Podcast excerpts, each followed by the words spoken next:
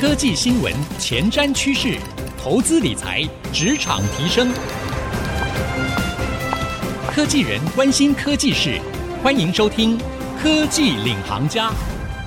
听众朋友您好，欢迎收听 IC 之音主客广播 FM 九七点五科技领航家，我是节目主持人朱楚文。时间过得好快，马上就来到了一年的尾声了。回顾二零二二年，我想所有的听众朋友应该跟我的心情是一样，这一年可以说是惊涛骇浪的一年。在科技业的大家应该都经历了，不管是乌俄战争，或是前一波的供应链出现的这些的问题，不管是从一开始的晶片可能会有这个生产断链的问题，到后后来呢，突然又一个大转弯，变成了库存过高，又要进行半导体的销库存。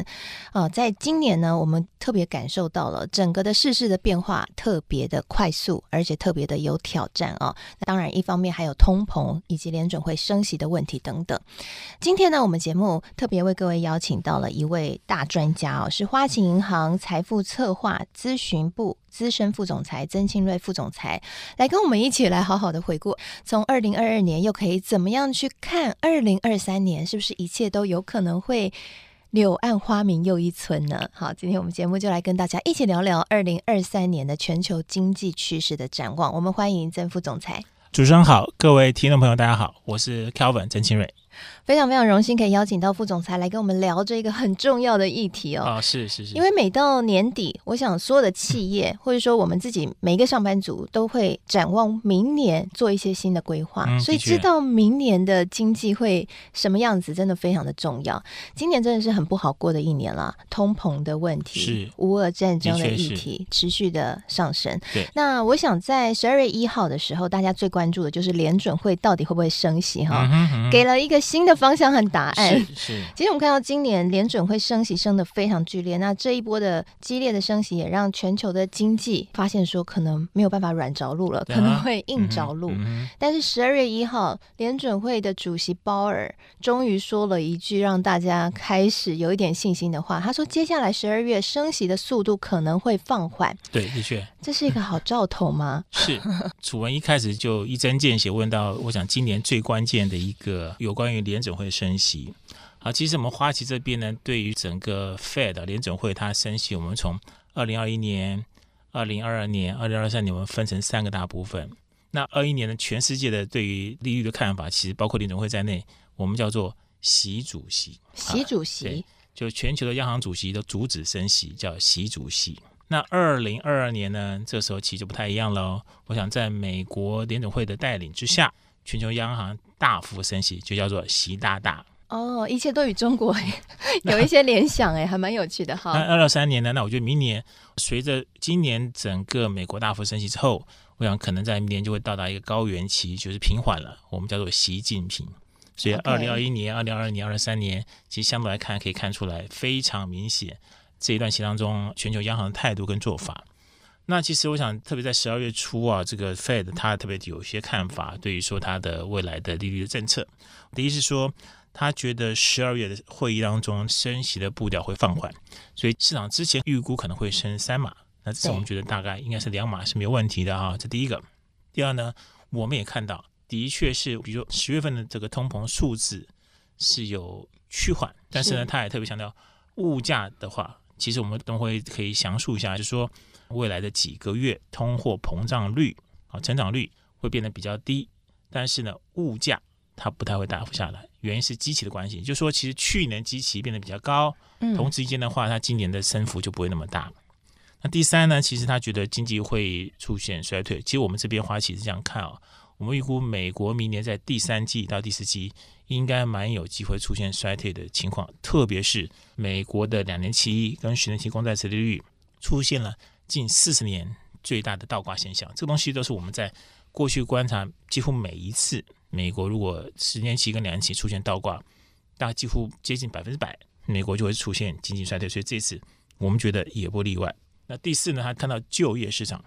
有一些初步降温的情形啊，的确是我们觉得，如果 Fed 它要开始对它的升息的幅度能够有一些迟缓的作用的话，那一定是要看就业市场要出现降温。那最近美国的失业率最新的大概三点六三七，其实对联准会而言还是一个非常强劲的就业市场数字。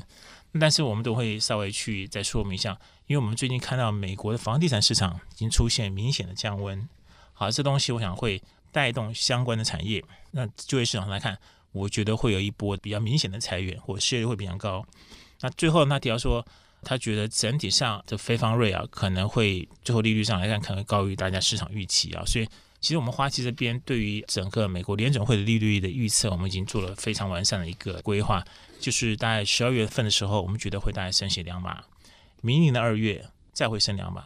三月份再升一码，五月份再升一码。所以最终这一波的终极的利率是在五点二五到五点五之间。的确是啊，Fed 它的升息的速度上来看，幅度也罢，会趋缓，但是不要忘记，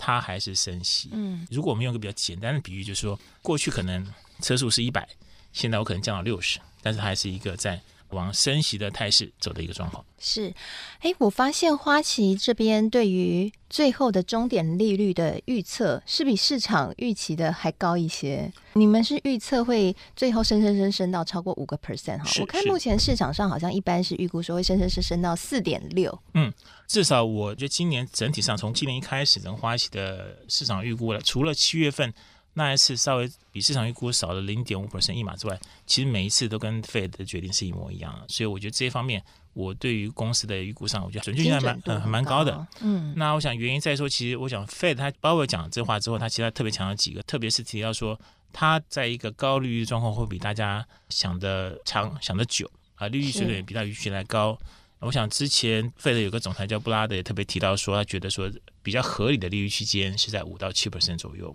所以我觉得就花旗的预估五点二 percent 的情况来看，我觉得应该还是一个蛮合理的。特别是我们刚刚特别提到，整体上来看，到目前为止，美国的就业市场并没有出现明显的降温。是。那当然，其实我们刚刚提到所谓的建筑业啊，其实如果大家注意看最近这一两个月，美国的新屋销售也好。成屋销售也罢，出现大概有接近大概 Y O Y 肯定二十 percent 到三十 percent 的修正幅度。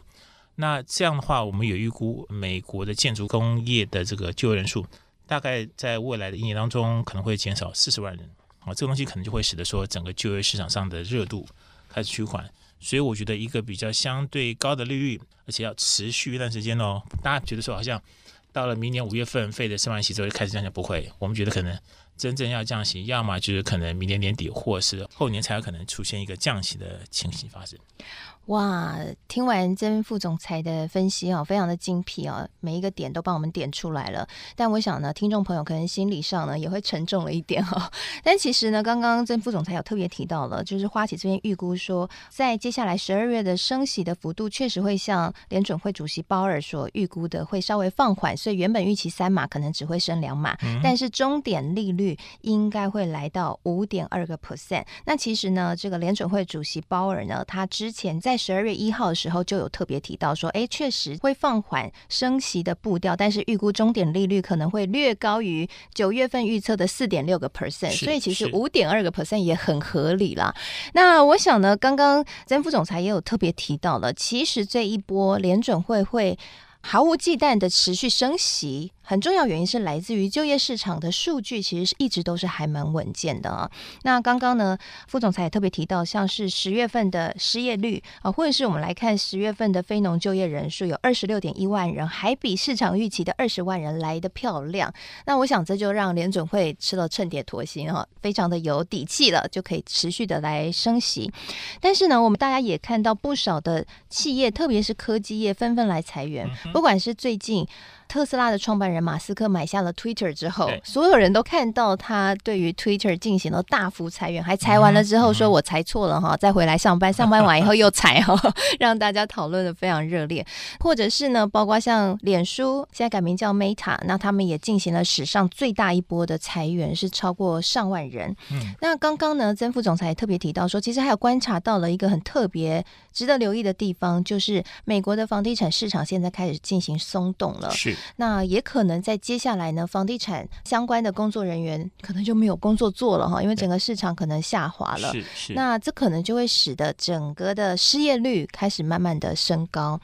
接下来，我想刚刚听到还有一个重点，就是接下来这个景气呢，应该还是会持续的慢慢的趋缓。嗯，那甚至曾副总裁提到一件事情，在明年第三季和第四季的时候，美国可能会出现衰退的情况。好，我想这一件事情就很值得来讨论，就是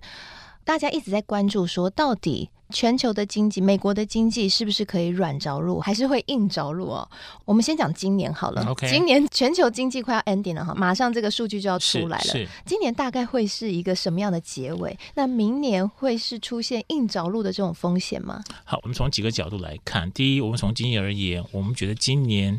大概全球还可以维持一个温和成长。比如说，我们预估今年的全球 GDP 增长率大概三个 percent，嗯，然后美国大概是一点九。欧洲是三点二，中国也是三点二，但是明年的话，全球经济的成长幅度就趋缓了，变成一点九，美国只剩下零点七，欧洲会呈现负的零点四，那中国是不错，我想其实中国相对于经济比较低，明年 GDP 应该有五点六 percent 的成长左右。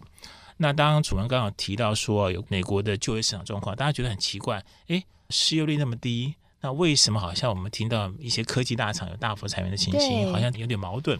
对，我看到一个数据说，十一月份美国就有五万多人失业。是，其实高科技产业啊，在美国整体就业人口上来看，大概只有三到四 percent 左右，是非常、哦、对非常非常低的。所以他们是科技巨擘，但其实占整体的美国就业市场是非常少人。美国最大的当然服务业居多，比如金融服务啊、哦、餐饮服务啊、旅游服务啊，各方面的服务业占了美国人口的大多数。所以其实虽然我们看到说好像比如说 Meta 啦，或者是说 Twitter 啦，动辄裁员几万人，可是，在整体上而言，对美国的大概一亿五到一亿六千万的就业人口上来看的话，它的幅度还是小的啊。所以这第一个让人知道说，整体的科技类在美国就业市场来看，不是大家想象中那么大。这第一个。那因为最近的物价上而言，其实相对来看，虽然通膨的幅度变小，但是物价可能我觉得短期间之内。还是居高不下。那对一般的，比如说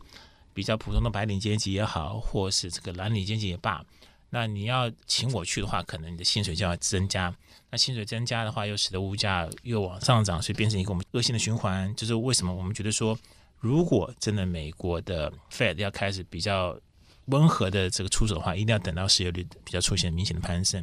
那的确是我们看到说，其实在市场上对于停滞性通膨这个看法上来看是越来越明显了，所以。我们会觉得说，其实如果说未来我们看到失业率明显提升，我想那个时候上来看的话，对于 Fed 它对于这个升息的步调也好，或是说是不是要降息也罢，它就会有个比较明显的措施。好，那接下来呢，联准会会不会？还是激进的升息，或者说像鲍尔所预期的，就是会开始放缓升息的步调。其实很重要的还是看就业市场的表现哦。那目前呢，就业市场表现是不错，但是呢，在接下来可能失业率的攀升就会是我们大家会看到的一件事情了。这里面当然很重要的还有一个影响的关键因子就是通膨。那曾副总裁刚刚也提到了停滞性通膨的现象。现在看起来越来越明显，到底是什么样子？休息一下，广告回来继续收听《科技领航家》。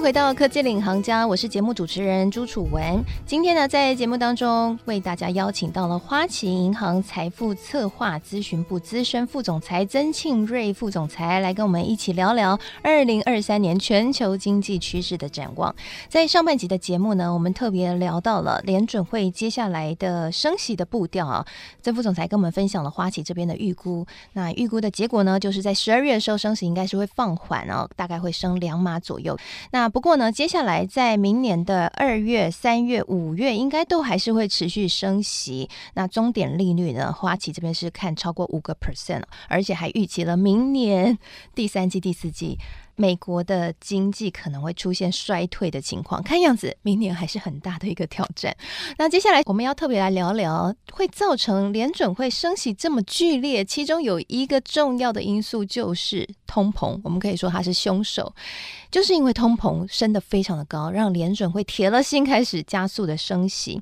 事实上呢，现在美国的通货膨胀率哦。在前一阵子是超过了八个 percent 以上哈，让大家为之惊叹。是是。那当然，在十月份的时候出现的新的 CPI 的数值是稍稍有趋缓了哈，来到七点七个 percent 是低于市场的预期。那或许这也是让鲍尔在十二月一号的时候宣布说，哎，接下来升息可能会逐步放缓的一个重要的原因。不过说真的啦，七点七个 percent 哦，今年我们看会觉得哦，好像有点开心，股市还跟着大涨。是。但是事实上，如果放在前几年来看，七点七个 percent 的通膨还是一个天文数字，哎，的确是非常非常高。年增率七点七个 percent，代表是我现在买任何东西都贵了，快要一成左右。没错，是这个通膨还是一样持续这么高涨的原因是什么呢？如果说噪音所谓滥伤是来自于当时联准会过去一段时间当中的。QE 的措施啊，呃，也使得美国联准会的资产负债表从之前大概只有一兆美金左右，推升到接近八兆美金之谱啊，啊，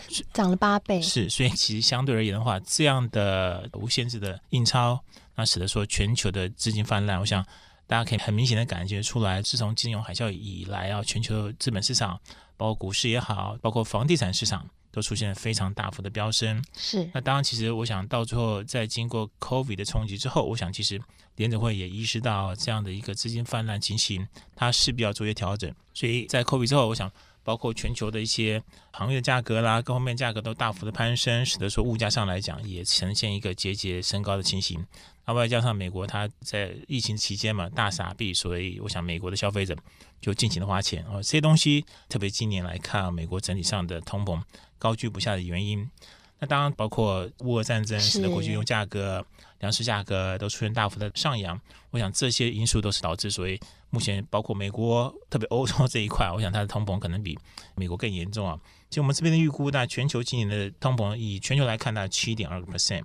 那美国大概六点三，欧洲有八点五，中国只有二点一啊，中国相对比较低的。那明年的话，我们觉得通膨会降温，那全球五点九。美国大概会降到四点一，欧洲还有六点五，中国会升到三个 percent。所以欧洲是最惨，最最惨，因为其实他们的能源价格，如果大家注意到，比如欧洲今年来看，他们的特别天然气这一块，相较去年同期，不是涨八十 percent 到一百 percent，是八倍到十倍直接之谱，所以可以想见，这样的大幅上扬，使得欧洲的通膨高居不下。那 Fed 开始升息，其实我想，除了说资金宽松，或说一些原物料价格上扬，造成通膨大幅增加的因素之外，那我们也不能不提到说，其实，在美中的这个博弈之间，我们所谓的修息底的陷阱，使得说，在一个要全球生产量去中国化的情况当中，我们也发现，其实因为你的产业链外移啊，以目前来看，中国还是在整个产业链当中最有效率的一环。好，所以如果今天你把这个产业链移到其他国家，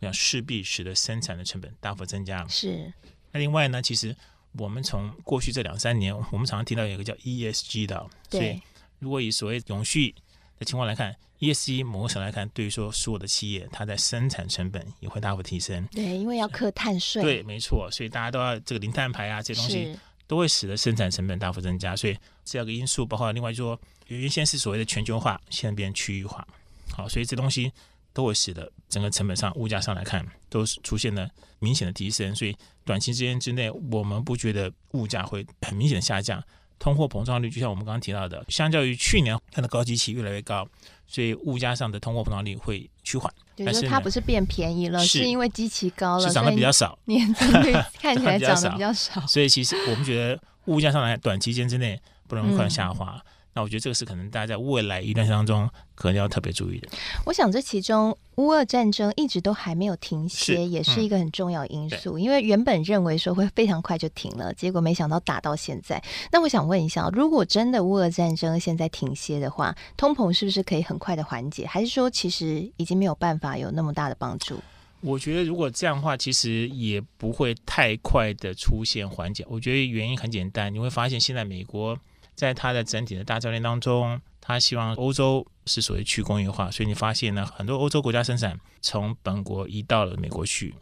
那亚洲的话呢，他希望去中国化，就像 Made in USA 变成美国，他们现在想采取的一个措施跟策略。那我们也非常清楚啊，美国生产的成本跟要素是不会太便宜的啊，所以相对来看的话，我们不会觉得那么快。即便是乌俄之间有一些趋缓，我觉得可能对于能源价格来讲，或是粮食价格也罢，会有一些舒缓的动作。但是整体的生产的成本的提升，我觉得可能不会那么快就出现很明显的滑落。那另外呢，其实对于美国的联准会官员，他们有个非常重要的想法或使命，就是说他希望未来出现所谓实质的。正利率是什么意思呢？就是说，他希望非方瑞的利率能够高于通货膨胀率。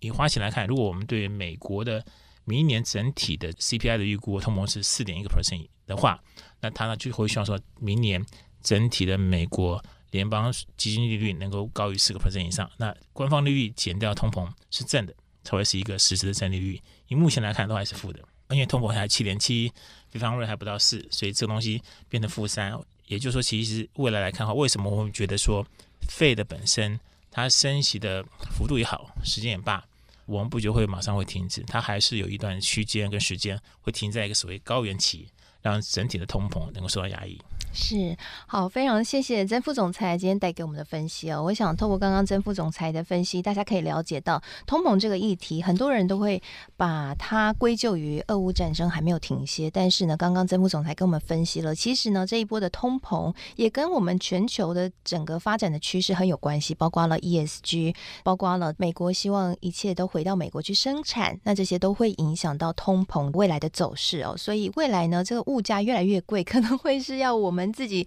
去习惯的一件事情了哈，大家要做好心理准备了。那总体来说呢，展望明年，其实还是会是一个蛮辛苦的一年。不管是刚刚曾副总裁提到的这个升息持续在上半年还会进行，终点利率可能会达到超过五个 percent。那甚至美国在第三季，也就是升息终于完了之后，在第三季和第四季，也就是下半年的时候，可能会出现经济的衰退。那我想台湾有非常多的企业，特别是科技业啊，很多都是以口到美国市场为主，所以势必会受到影响哈，所以大家要特别有心理准备了哈，老紧裤带，我们一起迎接明年。